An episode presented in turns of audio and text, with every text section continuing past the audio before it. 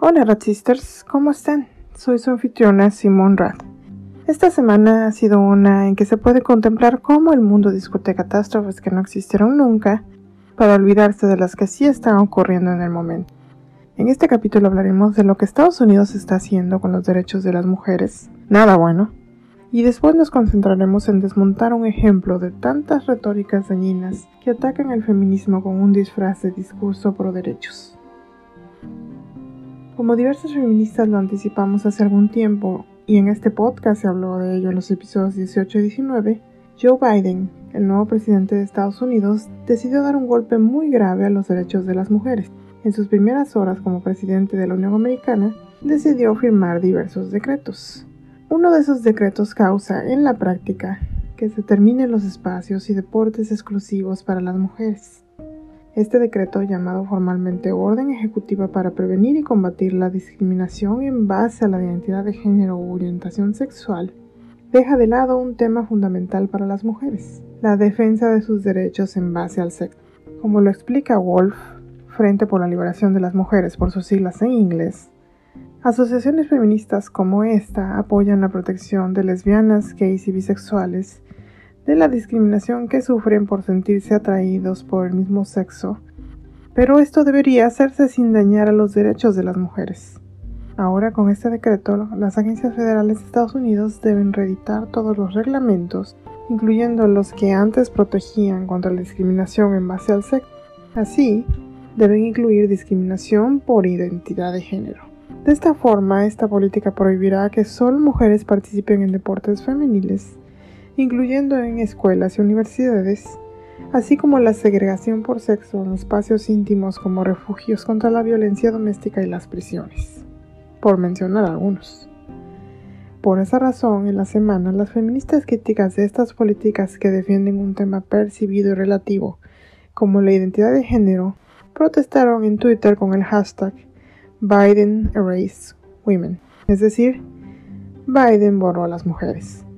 También varios actores de la comunidad LGB y defensores de las libertades civiles están expresándose contra esta medida. Con el pretexto de la equidad, Biden también firmó otra orden ejecutiva para comunidades poco favorecidas, según él, borrando la discriminación por sexo. El mensaje, afirman en Wolf, es que mujeres y niñas no son vistas por su propio gobierno como sujetos que valen consideración y no se les reconoce como una clase separada y distinta de otras.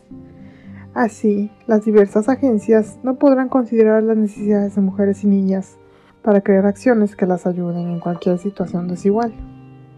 Wolf también afirmó que estas medidas permitirían que hombres violentos las aprovechen para infiltrarse en lugares en donde las mujeres buscan seguridad física y emocional. Y esto ya se ha visto, sobre todo en países donde los gobiernos han favorecido la identidad de género de personas que se declaran mujeres de un día para otro o incluso creado leyes que evitan que las mujeres puedan denunciar a los que son más violentos y agresivos. Además, cambiando cómo se denuncian estas situaciones. Por ejemplo, narrando actos en que un hombre biológico ataca a alguien como si se tratara de una mujer simplemente porque esa persona dice que lo es. Estas medidas además son poco favorecedoras entre grupos minoritarios como personas de raza negra o hispanos, que son afectados desproporcionadamente al ser mayormente víctimas ellas mismas de violencia y que tendrán que ahora admitir a posibles depredadores en sus espacios y deportes. Así que, aunque Estados Unidos haya dejado de lado a un hombre racista, machista y supremacista blanco, en el tema de los derechos de las mujeres, la situación no solo no mejoró, sino que empeoró. Y por supuesto, a cualquiera que cuestione esto se le juzga como odiante o fóbica, a pesar de que se exprese que se debería de darle derechos a todos, pero sin afectarlos de uno o varios grupos, que también sufren discriminación e incluso opresión. Y así las cosas en la presunta tierra de los libres. Y si estas ideas en últimos años han logrado tener éxito es porque cierta retórica ha prevalecido. Como ya decíamos en otros episodios, primero lograron que el término transexual desapareciera que pasara de una persona que busca hacer todo lo posible para parecerse físicamente al otro sexo por una situación psicológica llamada disforia, a cualquiera que sienta que está en el cuerpo equivocado, sin necesidad de evaluación psicológica o esfuerzo alguno por cambiar su cuerpo, y el término aceptado para ello ahora es trans.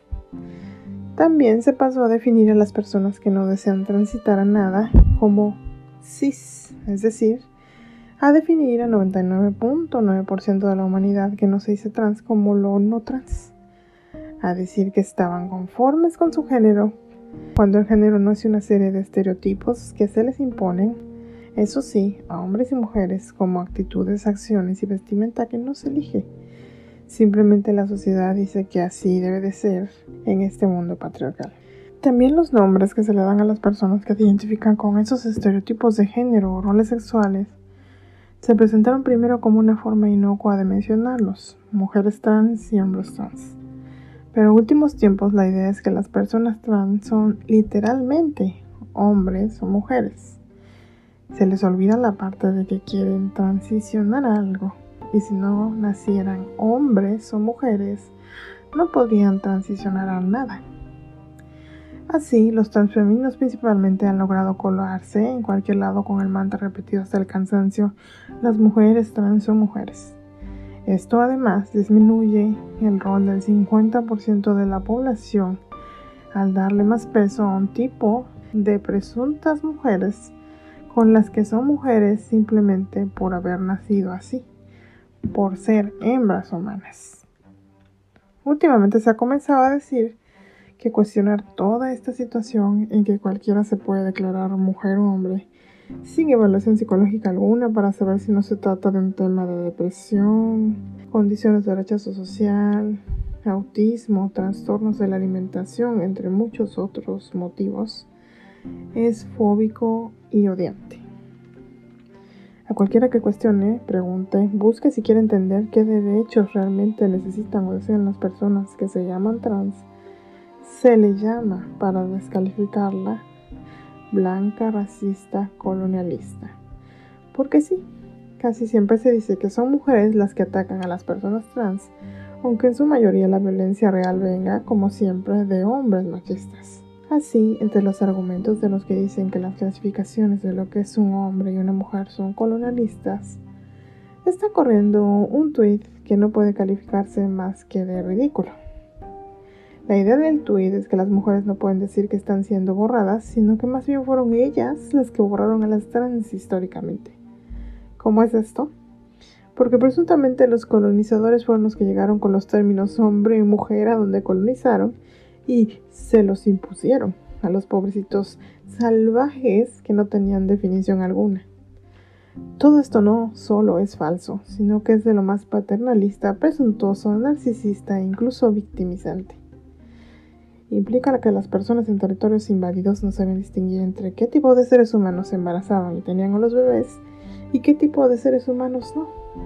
También que civilizaciones que tenían sistemas claros de organización, que sabían cazar, recolectar y plantar, civilizaciones que inventaron el cero, que tenían grandes ciudades, sistemas de tributo, que contaban con ejércitos organizados. Todos estos seres humanos eran incapaces de observar cómo se reproducen las personas.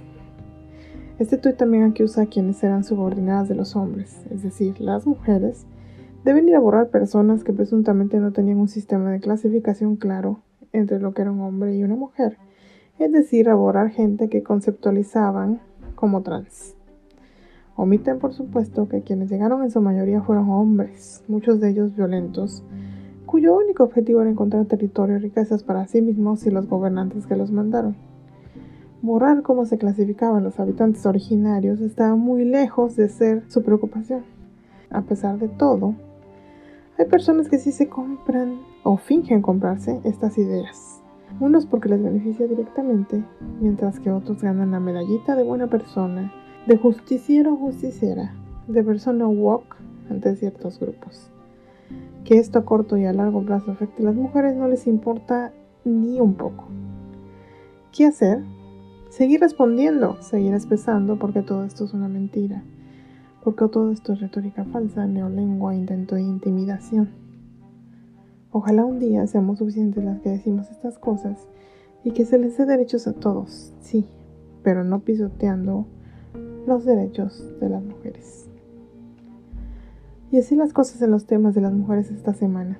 Esperamos que les haya gustado este episodio y estas reflexiones. Recuerden que pueden escuchar los episodios si gustan en los principales sitios de podcast como Spotify, Overcast, Radio Public, Breaker, TuneIn, Apple Podcasts y Google Podcasts, así como en SoundCloud y Podbean, aunque en estas dos últimas plataformas solo algunos episodios por tema de espacio.